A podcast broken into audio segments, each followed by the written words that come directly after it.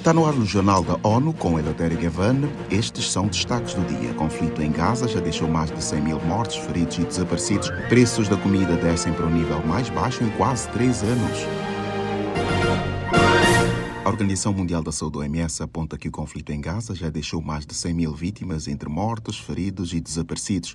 Os dados foram divulgados pelo representante da Agência da ONU no território palestino, Richard Pepcon, com base na recolha de informação do Ministério da Saúde. Mayra Lopes tem mais informações. Segundo as estimativas, 60% das mais de 27 mortes relatadas pelas autoridades de saúde do enclave são de mulheres e crianças, com mais de 66 mil feridos, necessitando de cuidados médicos que continua com acesso limitado. Nesta sexta-feira, o porta-voz do Escritório de Assuntos Humanitários da ONU destacou a persistente fuga de milhares de residentes de Gaza diante dos combates em Khan Yunis, buscando abrigo na já superlotada cidade de Rafah, no sul do país. Ele descreveu a área como uma panela de pressão do desespero e apontou temores sobre o que pode acontecer. Da ONU News, em Nova York, Mayra Lopes. O Fundo da ONU para a Infância Unicef alertou que pelo menos 17 mil crianças em Gaza estão desacompanhadas.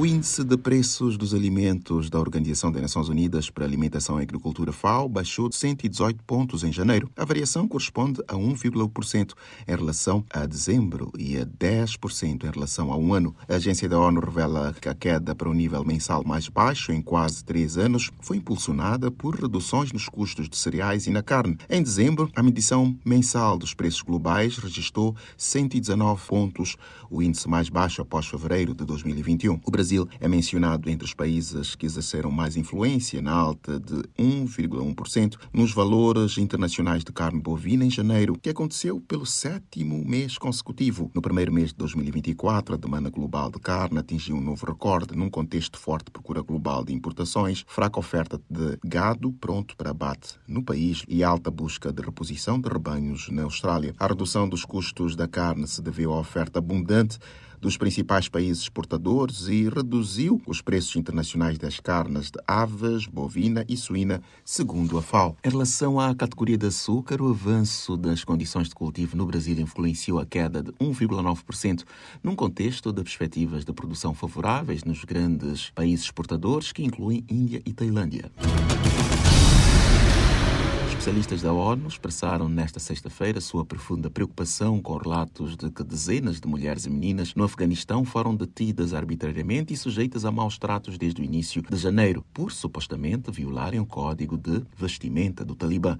Saiba mais com Felipe de Carvalho. Os especialistas pediram o fim de toda a privação arbitrária de liberdade e a libertação imediata de todas as mulheres e meninas que ainda possam estar detidas. No comunicado, o grupo apelou às autoridades de facto para que cumpram as obrigações internacionais do Afeganistão em matéria de direitos humanos, especialmente ao abrigo da Convenção sobre a Eliminação de Todas as Formas de Discriminação contra as Mulheres. As operações do Talibã começaram inicialmente no oeste de Cabul, capital do país, mas rapidamente se espalharam para outras partes da cidade. As prisões e detenções foram feitas em locais públicos, incluindo centros comerciais, escolas e mercados de rua. Da ONU News em Nova York, Felipe de Carvalho. Em maio de 2022, o regime do país ordenou a todas as mulheres que observassem o hijab adequado, de preferência usando em público um shadari, roupa preta larga que cobre o corpo e o rosto.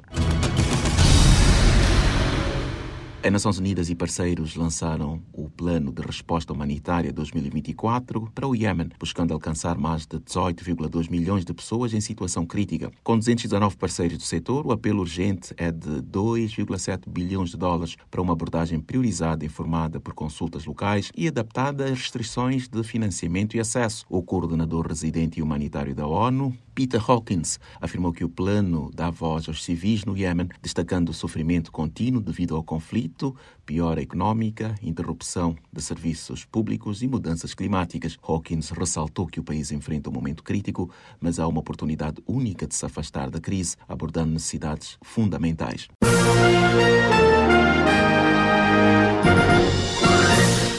Confira mais detalhes sobre estas e outras notícias no site da ONU News em português e nas nossas redes sociais. Siga ainda o Twitter, arroba ONU News.